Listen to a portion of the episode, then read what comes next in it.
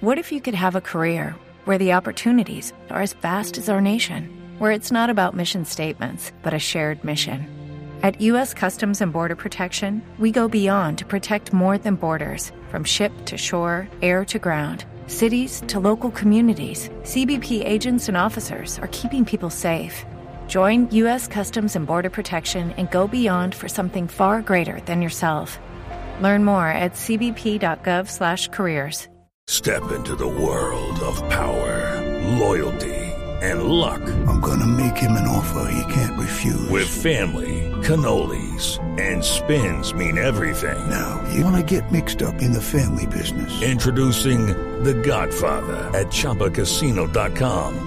Test your luck in the shadowy world of The Godfather slot. Someday, I will call upon you to do a service for me. Play The Godfather now at ChumbaCasino.com. Welcome to the family. VGW Group. No purchase necessary. Void where prohibited by law. See terms and conditions. 18 plus.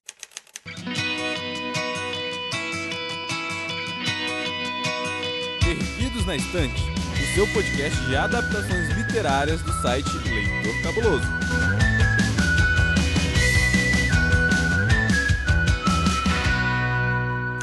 Você sabia que tem livro? Bom, na verdade, esse não é bem um livro, porque é uma coleção de HQs e também vai ter uma série nova na Netflix que estreia amanhã. Se você estiver ouvindo esse episódio no dia do lançamento, que é 4 de agosto de 2022, no dia 5 de agosto de 2022, é o dia da grande estreia da primeira temporada da série Sandman. Eu sou Domenica Mendes e eu estou aqui com um expert em Sandman para nos contar tudo e nos deixar preparadíssimos, prontíssimos para assistir a série da Netflix. Pela primeira vez aqui com a gente no Perdidos na Estante está ele, uma das pessoas que eu mais admiro nessa vida e nessa podosfera, Senhor Telo Caetano. Como é que você tá, Telo? Oi, Domênica, muito obrigado. Fico muito feliz pelos elogios. Eu tô bem, tô preparado, eu tô muito ansioso pra essa série. Eu venho falando até com amigos meus que eu tô perigosamente dependendo que essa série seja boa para eu continuar seguindo em frente, assim. Então, vamos, vamos falar bastante sobre o porquê que eu gosto tanto de Sandman. Perfeito, meu querido. Eu estou curiosa com a série. Não diria que eu estou ansiosa, mas estou curiosíssima, porque falam tanto de Sandman que eu falei, gente, eu preciso realmente de um expert para me apresentar esse mundo, para ver se vai valer a pena as minhas horas de investimento ali na série, sabe? Porque é muita série para pouco nós. Vamos combinar, né? Então, Sim. tem que valer a pena. Mas antes da gente começar a falar de tudo que tem nesse universo e a gente poder preparar quem tá ouvindo a gente para assistir essa série, saber se essa série combina, né, com o gosto de cada um. Telo, brevemente, conta pra gente onde que a gente te encontra na internet. Então, vocês me encontram em todas as redes sociais com telocaeto, T-H-E-L-L-O-C-A-E-T-O. Tô aí falando sobre design, tô falando sobre quadrinhos, tô falando sobre besteira, tô cantando música. Então me sigam em todas as redes sociais e também acompanhem o meu podcast que eu tenho junto com o meu queridíssimo esposo, o Leite Cruz, que é o mais um podcast de casal. Vocês encontram em todos os agregadores onde a gente fala sobre a vida de ser um casal na pandemia, né? Agora a coisa tá um pouco mais tranquila, mas assim, da época que a gente não podia fazer nada, como que a gente adotou os nossos gatos, aí tem todo o processo de adotar os gatos, então tem bastante coisa lá. Pode procurar a gente em qualquer agregador que você encontra tranquilo. Mais um podcast de casal. Melhor nome de podcast dessa podosfera brasileira. O link está no post, tanto das redes sociais quanto do podcast do Telo e do Leite Cruz. Inclusive, fica aqui o meu beijo para ele, adiantadíssimo. E eu sou Domênica Mendes e vocês me encontram em arroba Domênica Mendes no Twitter e no Instagram, falando sobre podcast, dando opiniões aleatórias sobre coisas, mas principalmente compartilhando, ao menos no Twitter, muitos bichinhos fofinhos e coisas leves para o dia a dia.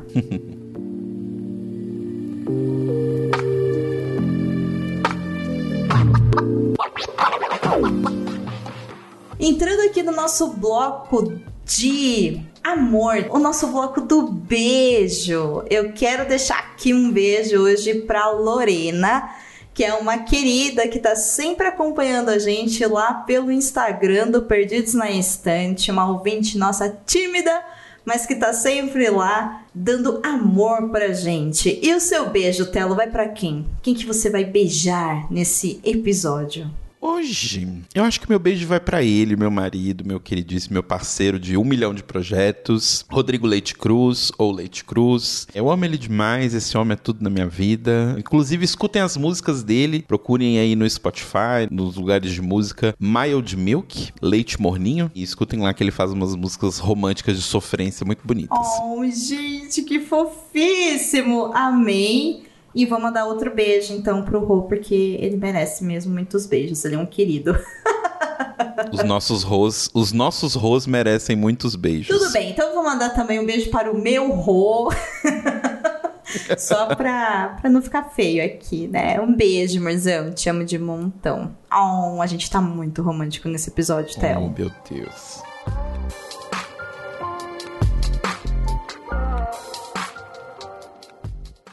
Agora me fala uma coisa, Telo. Sandman não tem nada de romance, né? Olha, romance é complicado. Até porque, assim, o Sandman, né, o personagem, ele é um, um boy lixo, assim. O mais boy lixo entre todos os boys lixo. Uau, sério? É, então. É porque, assim, vamos começar, né? Vamos, vamos lá. O que é. Quem é o Sandman, né? Quem é esse personagem? Basicamente, a história gira em torno dessa. Eu não sei nem se eu posso chamar ele de ser, mas vamos colocar essa entidade, Ok. vai? Que é o sonho, né? Que em inglês aí é o Dream, que ele faz parte de um grupo de entidades chamados os Perpétuos, né? Que consistem de sete espíritos, né? Sete entidades que regem a vida dos humanos em vários aspectos. Então aí eu não quero falar o nome de todos, porque eu acho que no próprio quadrinho eles não são todos apresentados inicialmente, mas acho que o que todo mundo vai mais reconhecer, porque é, é a personagem mais presente dentro da história, é a Morte, que é a irmã mais velha do Sandman. Uau, tô chocada, gente. Tudo começou, vamos colocar assim, é, lá em 88, na verdade antes disso, né? Quando saiu o primeiro volume do Sandman, que foi uma tentativa da DC, né? Na época ainda não era Vertigo, na época ainda era DC, de dar uma ressuscitada em vários personagens, né? Que a DC tinha comprado várias empresas de quadrinhos aí durante os anos. E aí a Karen Berger, que era a editora, uma das editoras da época da, da DC, Karen Berger é Deus na Terra, essa mulher é tudo. Ela chamou vários escritores para ressuscitar alguns personagens. Então a gente teve o Alan Moore também, que é um, um famoso escritor de quadrinhos inglês também, que fez o Monstro do Pântano. E ela chamou o Neil Gaiman para dar uma ressuscitada nesse personagem que era o Sandman, que originalmente ele era meio que um detetive noir, meio Batman, lá dos anos 30 e 40, assim. O que ele usava de especial, né, tacava uma areia nos olhos das pessoas e as pessoas dormiam e é assim que ele vencia o crime ali. E aí quando o Neil Gaiman decidiu trazer de volta esse personagem, ele meio que foi nas origens do que que é o Sandman, né, que é uma lenda, tá em várias culturas do mundo todo, que aqui no Brasil é conhecido como João Pestana, essa entidade que joga areia nos seus olhos para você dormir. Então por isso que quando você acorda, você tem a remela, porque é a areia do Sandman. Cara, minha cabeça está explodindo por todos os lugares. Continua. Pois é, aquela música do Metallica, inclusive, Enter Sandman, é sobre esse Sandman. Não sobre o do quadrinho, né? Mas esse personagem histórico Esse aí. ser mitológico, lendário aí. Exato. E aí, o Neil Gaiman que é o escritor de Sandman, ele decidiu pegar esse personagem antigo, mas dar esse twist de não, ele não é um cara que combatia o crime e tal. Ele é uma grande entidade que faz parte desse grupo de entidades que ele controla o sonho, né? Então, o sonho na sua maior essência. Então, os pesadelos, os sonhos, o sonho, inclusive, de uma forma mais metafórica, que é essa vontade de ir em frente, né? Vamos colocar assim. Esse é o domínio dele, né? Então, os perpétuos tomam conta de domínios gigantescos e o domínio do Sandman é esse. Inclusive, até tem uma frase muito legal no, no quadrinho que é, é perguntado se os perpétuos são deuses. E aí eles falam que não, porque diferente dos deuses, os perpétuos nunca morrem. Existe, eu não sei, né, se o, o Gaiman já tinha lançado o Deuses Americanos nessa época, mas talvez converse muito com isso, né? Essa necessidade, Uhum. né? Os deuses podem morrer se a gente esquecer deles. Se você não Sim. cultua, ele é esquecido. Se ele é esquecido, ele não tem função, ele não é nutrido e ele deixa de existir. Não é nem que ele morre, né? Exato. Ele deixa de existir. Talvez converse com isso aí. Estou jogando um grande maybe. É, então, o Deuses Americanos, ele é de depois, ele é de 2001, mas eu acho que tem a ver... Existem pessoas, eu não faço parte dessas pessoas, mas existem pessoas que acham que o Neil Gaiman não é um escritor. Ele, na verdade, é um contador de histórias. Porque o grande parte do trabalho dele, principalmente as obras que a gente conhece mais, são, na verdade, ele recontando coisas que existem no folclore há vários anos e meio que reunindo. Então, o Sandman, ele é um grande conjunto de várias lendas de folclore do mundo todo, meio que unificadas ali. Mesma forma como Deuses Americanos também tem um pouco disso. Então, é um pouco o que ele faz, assim, é o estilo, eu acho, de escrita É o dele. estilo de arte que ele cria, né? Essa nova roupagem de coisas que já existem. Por outro lado, todas as histórias já foram contadas, né? Então, enfim. Exato.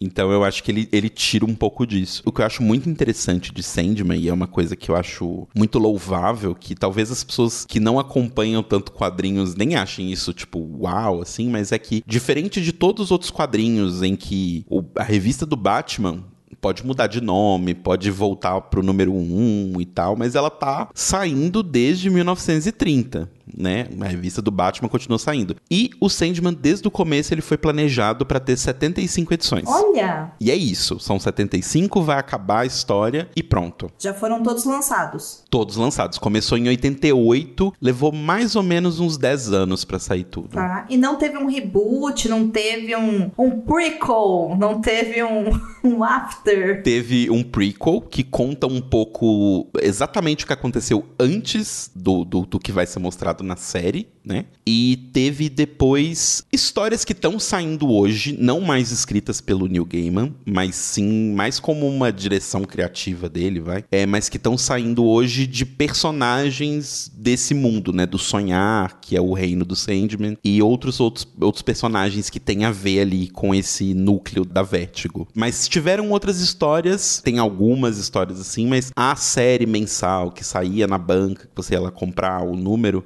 era realmente 75. 75 edições e acabou. Que são essas edições definitivas que a gente encontra hoje a preço de um rim. Exatamente. É, se vocês. A, a edição que tá saindo agora, atualmente, pela Panini, é a edição de 30 anos. Então, do número 1 ao número 10 são os volumes, os 75 originais. E do 11 ao 14, que eu acho que foi o último que saiu, são essas histórias extras. Inclusive, o 14 é essa história prequel. Se ler apenas os 10 primeiros volumes e vender todo o seu corpo, já dá pra entender a história e ser feliz, né? Não precisa ler o prequel, mas provavelmente vai querer, né? Porque uma coisa que eu observo muito é o quanto as pessoas gostam do Sandman e quanto as pessoas assumem que é uma obra muito cara, caro pro mercado, mas a pessoa fala, cara, vale a pena, sabe? Junta a moedinha, vai lá e compra porque a história é incrível. Não é à toa que o hype pra série da Netflix está rolando assim há anos, né? A galera superou a pandemia só pra assistir esse negócio, sabe? essa série. Nossa, do, eu acho que, sei lá, desde 2013 essa série tá rodando aí. Na mão de produtores, apresentada pra estúdios. Eu acho que é uma série difícil de ser produzida. A gente até vai entrar um pouquinho no que eu acho que a série vai cobrir, né? Em questão de tempo da história, assim. Mas é- é uma série que é difícil, assim, porque ela, pelo fato do Sandman ser o, o senhor dos sonhos, é meio que tudo é possível. E o legal do, do quadrinho é justamente por isso, assim, porque absolutamente tudo é possível quando você fala de sonhos. Então, em termos de custo, isso tem sempre a possibilidade de ser exorbitante, né? Então, eu acho que por isso que até hoje não tinha conseguido encaixar, assim, nenhuma produção. E agora que a Netflix tá, né, soltando dinheiro pelo ladrão aí, eles vão conseguir produzir. Agradecemos ao Stranger Things pela graça alcançada. Exato. E agora que você me falou isso, desse personagem, enfim, ser o sonho, né? E habilidade da gente sonhar, eu entendi isso. É, embora não seja bem habilidade, mas me falta um, me falta vocabulário, enfim. Entendi o porquê que o trailer tem algumas cenas que são um pouco mais escuras, porque, pô, todo mundo que trabalha com um pouquinho do audiovisual sabe que se uma cena é um pouco mais escura é porque provavelmente não se conseguiu fazer claro o suficiente com tanto de efeito especial que precisava naquela cena, né? Sim, e aí, sim. quando eu vi o trailer, eu falei, gente, mas ninguém podia ter acendido uma luz ali, né? E agora eu entendi o porquê, né? Porque são muitos elementos. Eu acho que tem um pouco a ver também com a própria ambientação do quadrinho, porque o quadrinho, as primeiras edições, né, que são as mais, vamos colocar assim, as mais famosas, entre aspas, assim, mas o início da história, clássicas, clássicas é uma boa palavra. Elas são de um estilo, elas são desenhadas pelo Sam Keith, né, que é um ilustrador lá da DC, e elas são bem mais escuras mesmo. Então, o quadrinho é mais escuro, é muito uso de preto, inclusive isso é uma coisa que eu tô, que é o que tá me deixando muito empolgado pra série. Tem cenas do quadrinho, né, frames assim que foram copiados um pra um assim, Uau! dentre os quadros. Sim. Inclusive, tão copiadas um pra um, e isso foi uma coisa que já foi citada. Eu tô evitando ver muito trailer, muita coisa, né? Mas algumas coisas eu acabo vendo. Mas até um erro dos quadrinhos foi replicado na série. Que legal, que massa. Porque eles queriam respeitar. Bom, aqui um pequeno spoiler, mas eu comentei da morte, né? Que é a irmã do Sandman.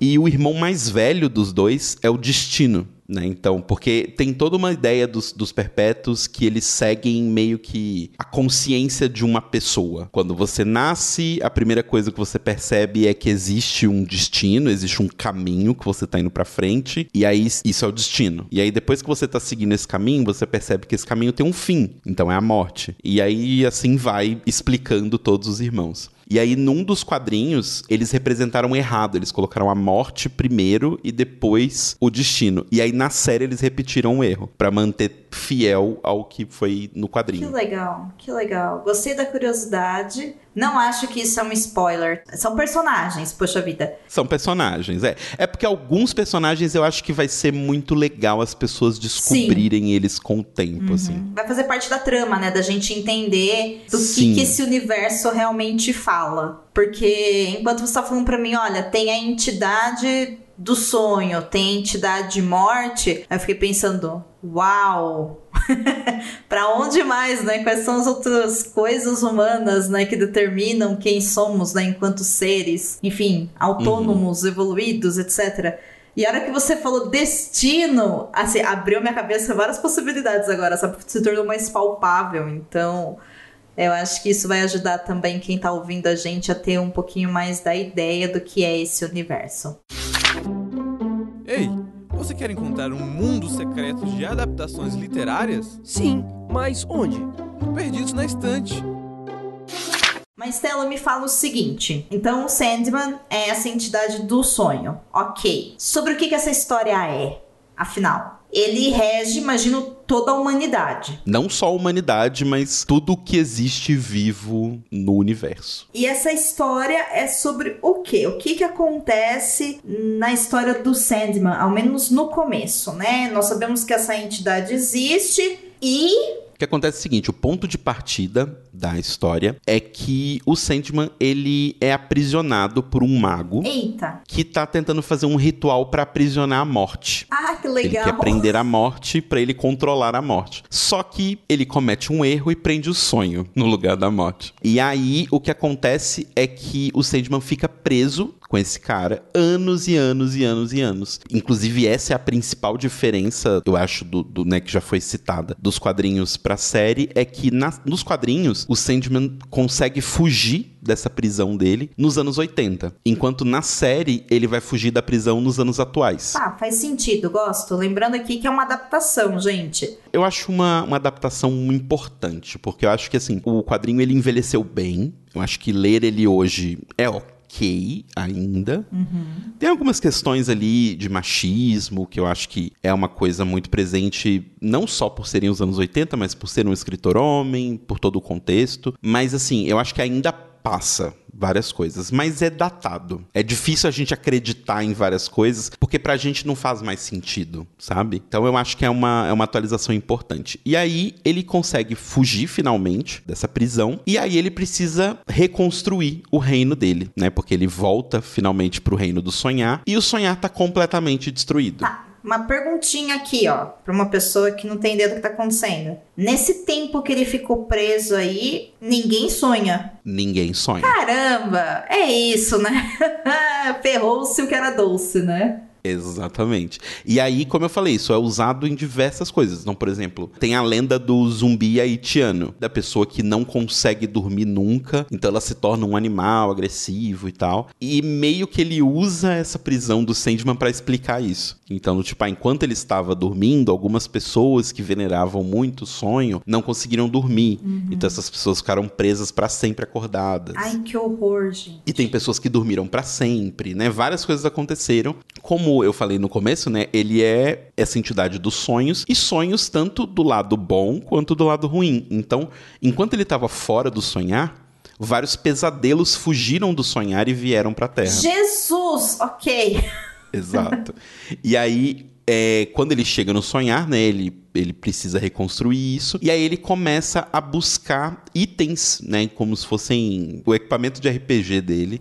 Tá. Que são três itens que, que carregam meio que ajudam ele a carregar a essência do poder dele. É um rubi que ele tem, uma algibeira, que é um saquinho onde ele guarda essa areia, né, Pra fazer as pessoas dormirem, e o elmo dele. E aí começa a história a partir daí, que vai ser ele indo atrás desses itens dele pra recuperar esses itens e depois com o poder desses itens, né, com o poder dele completamente restaurado, ele vai reconstruir o sonhar e aí com isso vai acontecer toda a história. Então, o foco do início, ao menos, né, dessa história, e é o que provavelmente a gente vai ver na série, é o Sandman voltando pro seu reino e tentando botar ordem na casa. Exato. Eu acho que eu sei quando a primeira temporada termina, pelos personagens que eles revelaram. Obviamente, assim, eles podem ter escondido algumas coisas, mas pelo que eles estão mostrando, assim, eu acho que vai ser o primeiro volume e uma parte do segundo volume. O primeiro volume é o Prelúdios e Noturnos e o segundo é o Casa de Bonecas. Sim, o que foi noticiado é que vai até aí para. É, foi o que eu imaginei mesmo. Como eu falei, eu tô evitando ver trailer e teaser, porque trailer e teaser ultimamente basicamente entrega a série inteira. Então eu tô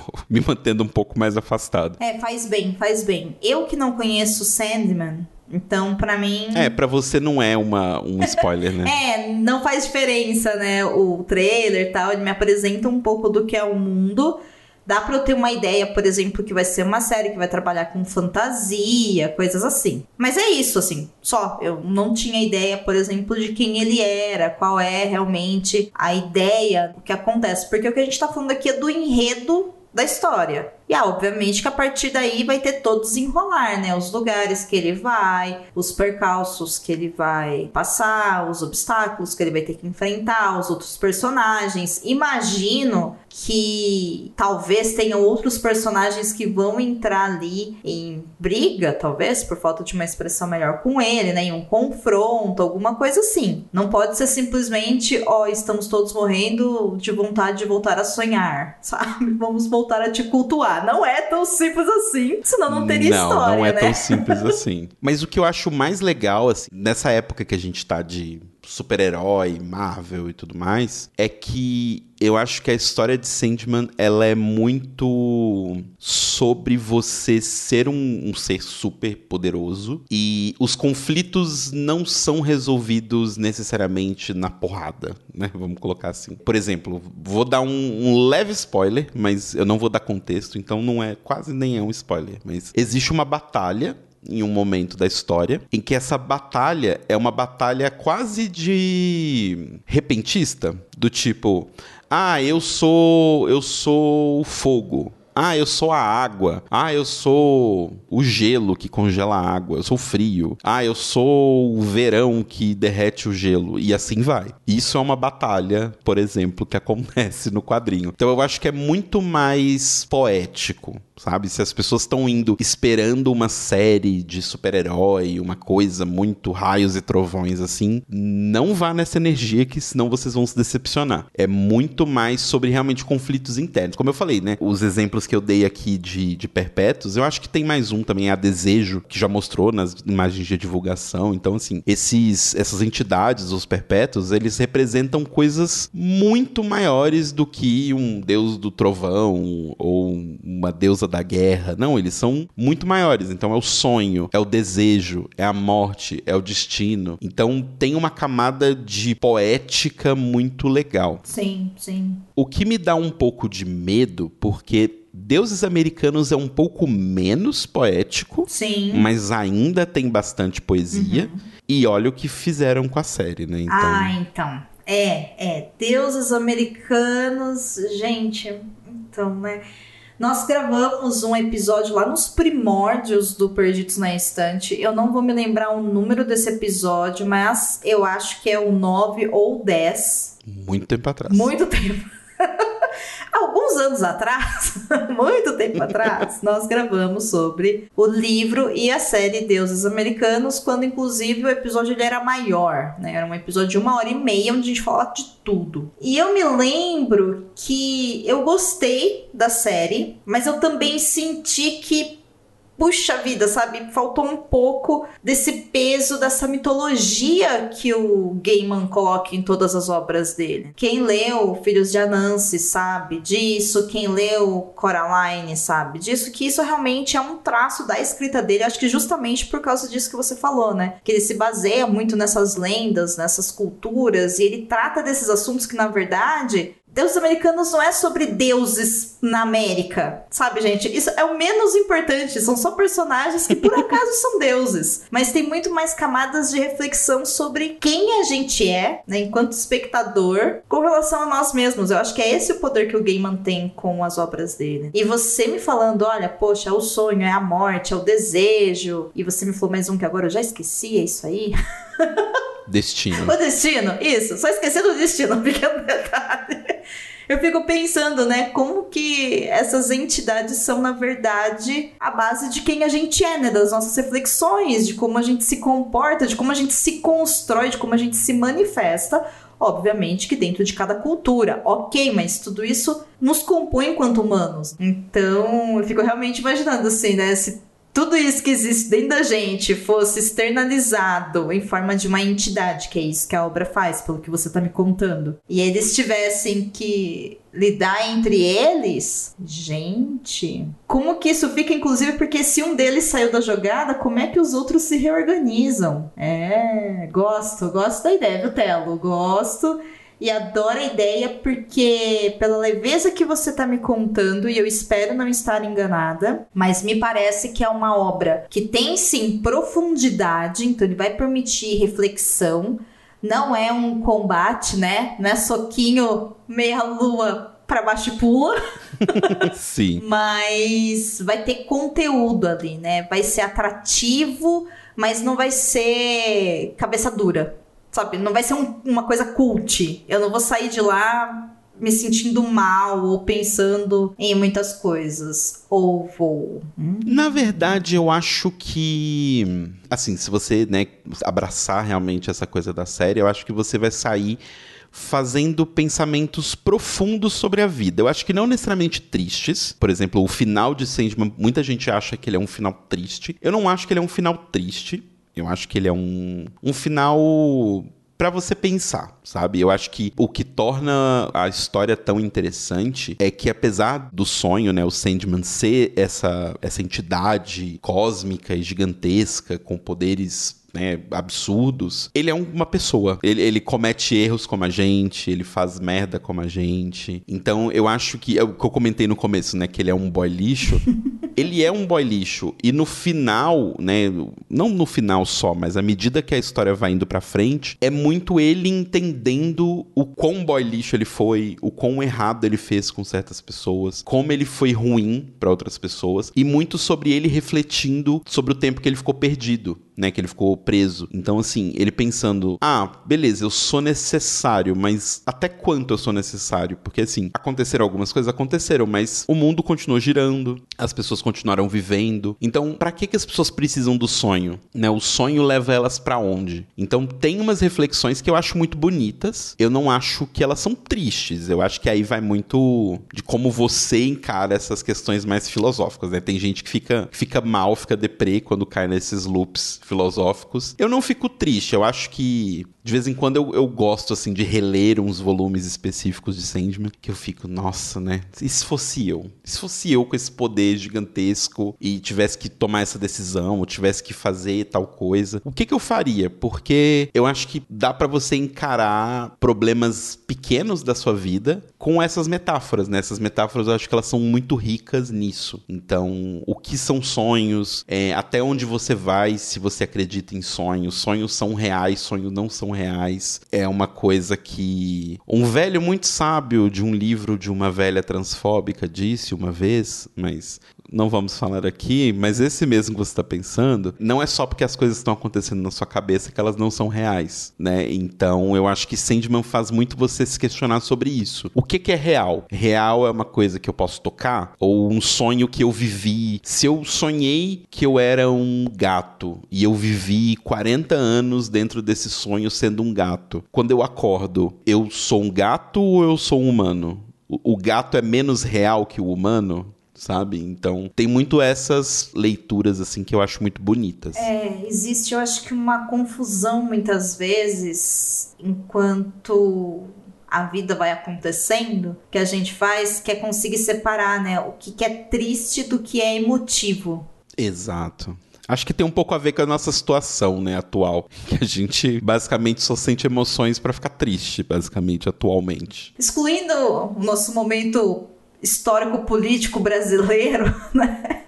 entre outras coisas aí do mundo, existem coisas que elas realmente são emotivas. E a emoção, o fato, por exemplo, de você ficar reflexivo e ter vontade de chorar porque alguma coisa te tocou, não necessariamente quer dizer que você ficou triste. Pode ser um campo que afetou ali, sei lá, a sua alegria, o seu desejo, a sua angústia, o seu medo, né? Existem várias possibilidades aí. E eu gosto muito dessas obras que trazem essas reflexões que são bastante humanas, sabe? Acho que é por isso que eu gosto tanto, por exemplo, sei lá, de Matrix, e Matrix, ele também pega muito dessa pergunta, né? O que, que é real? Se você considerar que real são as ligações químicas que acontecem no seu organismo num conglomerado de células que necessitam de água, é uma coisa. E a sua mente, ela não é real? E uma outra coisa também que eu queria comentar, que eu não acho que temos esse tipo de pessoa aqui entre os nossos ouvintes do podcast, mas teve um burburinho aí, porque teremos uma atriz negra representando a morte uhum. em Sandman, quando a morte nos quadrinhos, ela é uma gótica dos anos 80, assim, uma menina bem branca, com cabelo bem preto. Acho que agora a galera já deu uma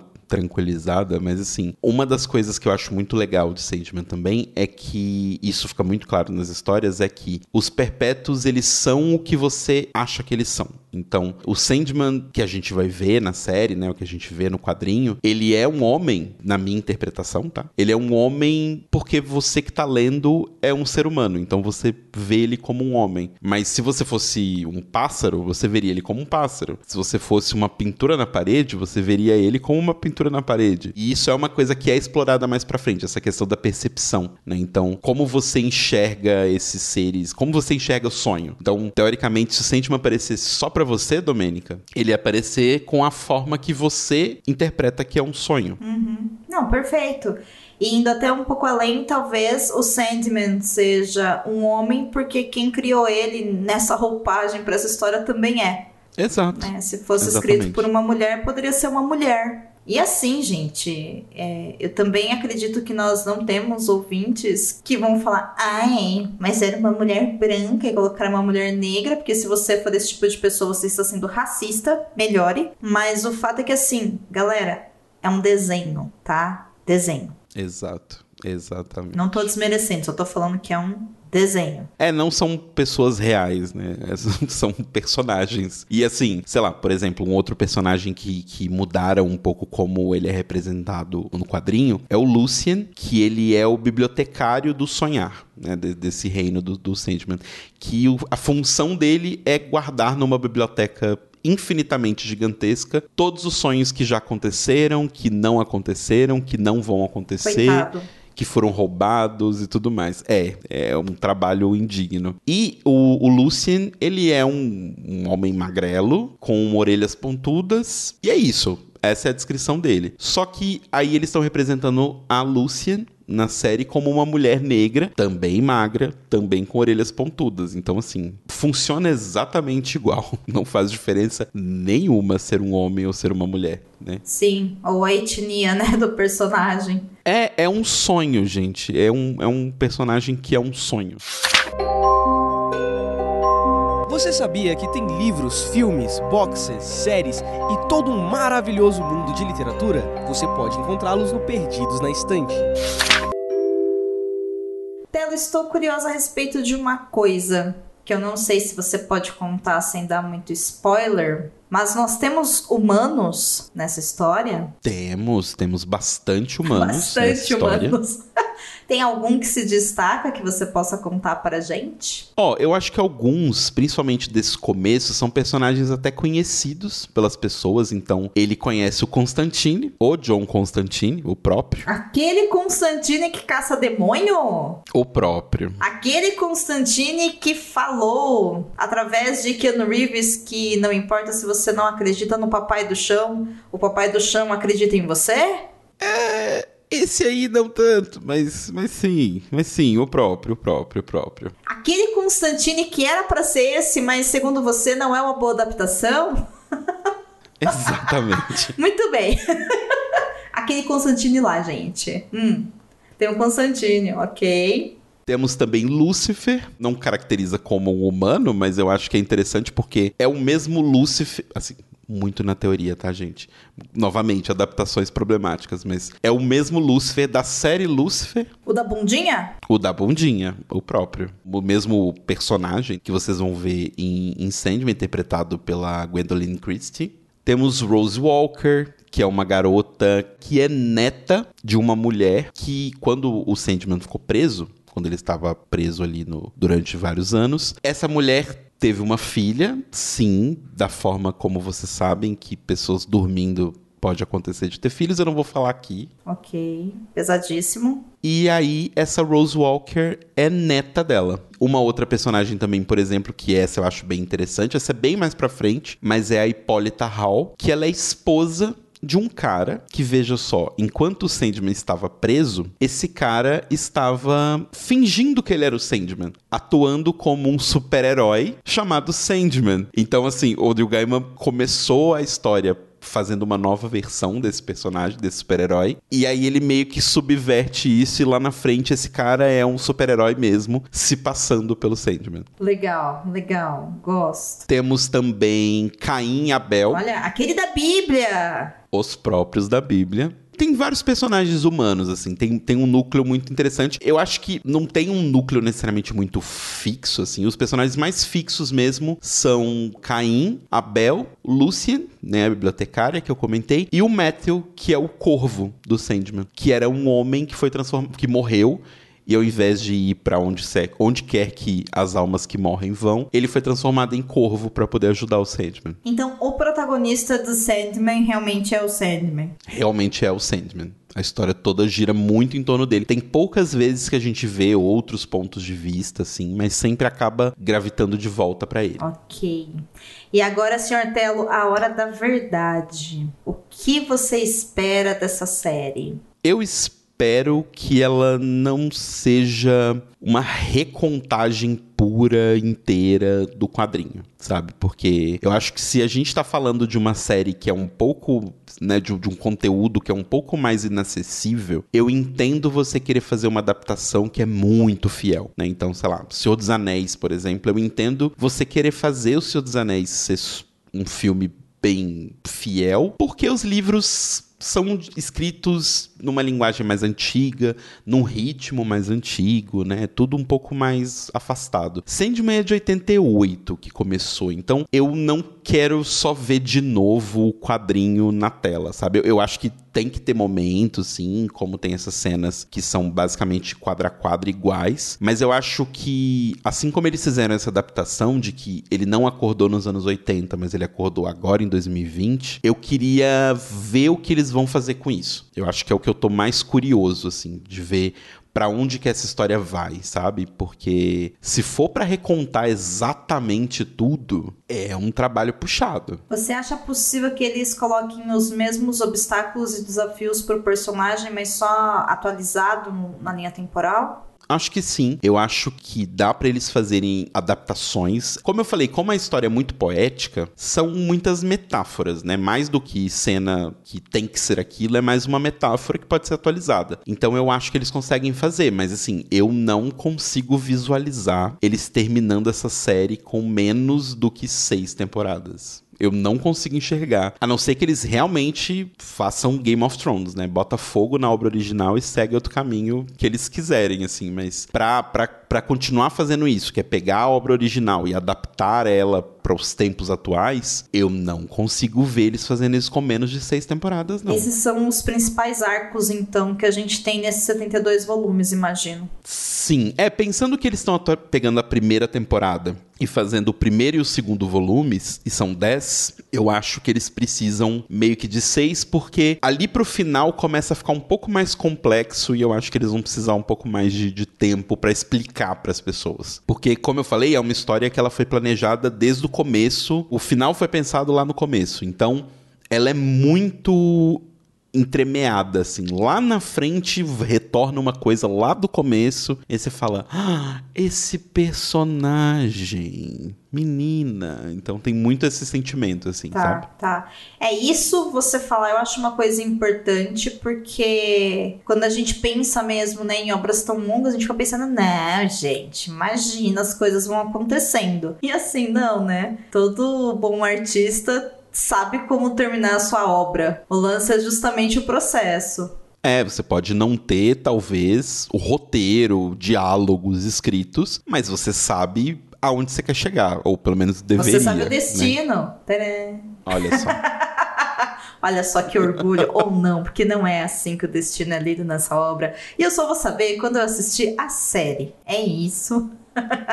Mas eu tô, tô bem animada, viu, Tela? Confesso que eu estava um um pouco com medo da série, assim. Eu tava animada para assistir, mas também assustada. Justamente porque eu sei que Sandman é a obra da vida de muita gente. Tem muito fã que gosta, tem muita gente que fala: Meu Deus do céu, é a melhor coisa que o Neil Gaiman já criou na face da Terra. E eu falo: Meu Deus, gente, ele, criou Filhos de Anansi, sabe? Tipo, é impossível. Daí a pessoa fala: Não, é, Sandman é melhor. E eu, não pode ser, gente. Tipo, Filhos de Anansi é muito bom, sabe? Eu fico naquela, né? Mas como eu nunca li, justamente por uma questão de denaros, né? Muitos golpinhos aí, muitos talquês, essa obra. E não vou ler, porque é isso. Não tenho grana o suficiente para investir nisso. Eu acho que é uma obra que eu tenho que realmente, assim, ter uns mil conto para comprar tudo, né? De uma vez. Não, não precisa não. disso tudo. Tá, bom, é menos que o salário mínimo. Mas não sei também se eu gastaria muito dinheiro nisso, mas enfim, eu acho caro, né? Não desmereço, eu acho que vale, né? Eu acho que vale a grana, só não é uma prioridade para mim. E aí a série eu tô indo assistir sabendo agora um pouquinho mais do universo, porque você me contou, mas até a gente conversar o que eu tinha era o trailer. E só, né? Então, estou ansiosa. Assim, pelo que eu te conheço, do tempo que a gente é amigo, eu acho que você vai gostar. Eu acho que tem coisas ali que vão pegar esse lado seu diamante de literatura e vão deixar ele quentinho, sabe? Vão abraçar e confortá-lo, assim. Então acho que você vai gostar muito. Para mim, assim, é a obra principal e melhor do Neil Gaiman. Assim, de longe. Eu entendo que Filhos de Anansi é muito legal, eu gosto muito de Coraline, mas eu tenho uma opinião impopular, apesar de gostar muito do game, eu tenho uma opinião impopular sobre ele, que é eu não gosto muito dele enquanto romancista. Eu acho que quando ele tem suporte visual, as coisas dele são mais interessantes. Não porque eu acho que seja um, um defeito dele, mas eu acho que ele consegue aproveitar e extrair o melhor do visual para deixar o texto dele mais rico. Perfeito. Sabe? Então eu acho que Sandman, para mim, tá muito acima de toda a parte de literatura dele, assim. Muito acima. É, é, eu não li, né? Então eu não sei, mas já tive outros colegas que me falaram isso também que acham que o Sandman, por ser um quadrinho e ser várias artes trabalhadas ali, é uma coisa assim, sabe? Absurda. E aí tudo que falam para mim que é absurdo, eu já fico meio, ai que medo, sabe? né? Porque, enfim, Sim. também sei que é uma história complexa, né? Mas entendo agora que a complexidade talvez esteja nessas reflexões. E depois eu imagino que o trabalho é bem feito o suficiente para que você consiga entender tudo até o final. Espero que na hora de adaptar para a série da Netflix eles também consigam passar todas essas questões, mas acho que eles são super, hiper, mega capazes de fazer isso. Né, como eu falei, eu tenho horror a essa coisa nova da indústria de filme, série, que tem sneak peek do sneak peek, do sneak peek, do teaser, do trailer, assim. Mas, ao mesmo tempo que eu não gosto de assistir, me dá uma certa confiança existir, porque me mostra que a equipe toda envolvida, o Neil Gaiman tá no Twitter on fire falando da série. Então, assim, me dá uma sensação de que todo mundo envolvido está confiante no produto que foi feito, sabe? Então, isso me passa uma certa confiança, porque sempre foi uma série que se sabia que era complicado adaptar, se sabia que era um esforço meio hercúleo, assim, de transformar aquilo para uma mídia, né, que se move, seja filme, seja, seja série. Então, só o fato de todo mundo envolvido estar tá tão confiante, eu falo, ok, eu, eu, eu tô acreditando, tô com vocês. Agora que você falou isso, eu fico pensando se de repente o Sandman não é o Senhor dos Anéis do início desse século, sabe? Olha, tem muita Né? chance, viu? Porque é complexo pelo que você tá me falando e realmente, né, uma adaptação ao nível. Pode se não gostar de Senhor dos Anéis, gente, mas a trilogia que o Peter Jackson criou é, é absurda. Ele operou um milagre, gente.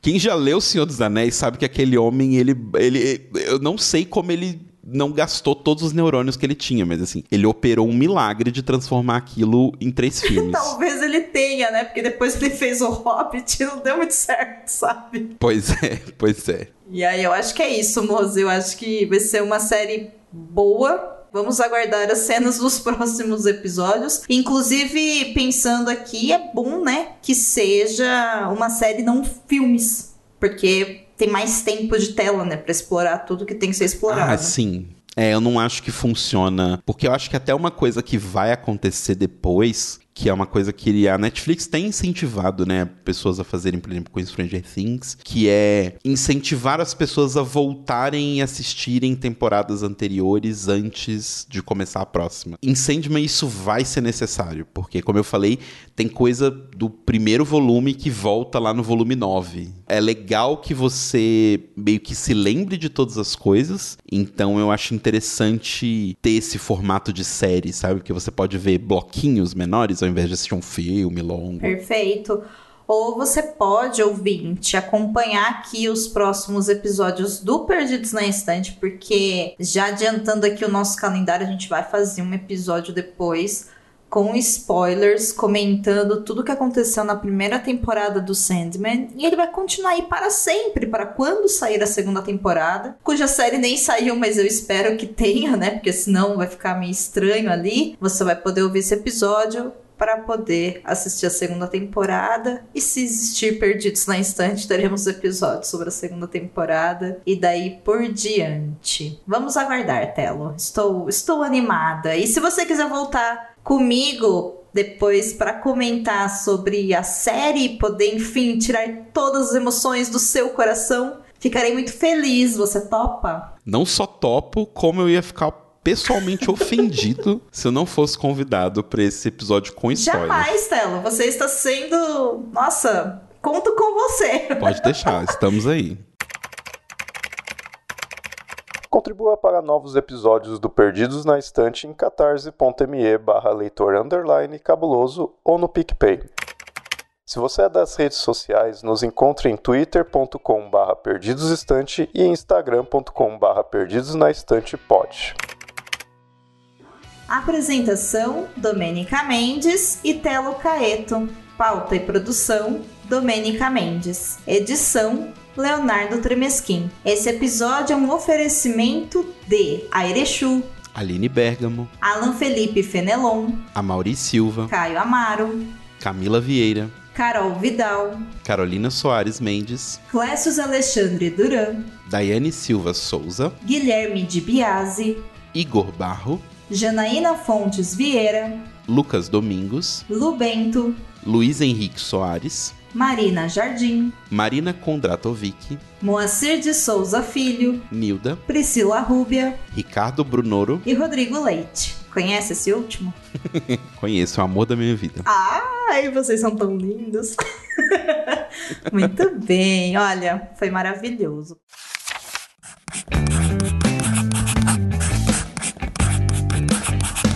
Esse podcast faz parte do site Leitor Cabuloso. Conheça nossos conteúdos em www.leitorcabuloso.com.br.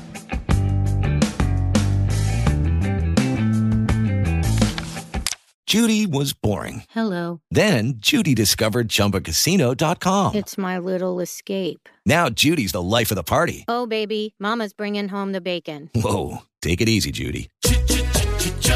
The Chumba life is for everybody. So go to ChumbaCasino.com and play over 100 casino style games. Join today and play for free for your chance to redeem some serious prizes. ChumbaCasino.com. No purchase necessary. Void where prohibited by law. 18 plus terms and conditions apply. See website for details.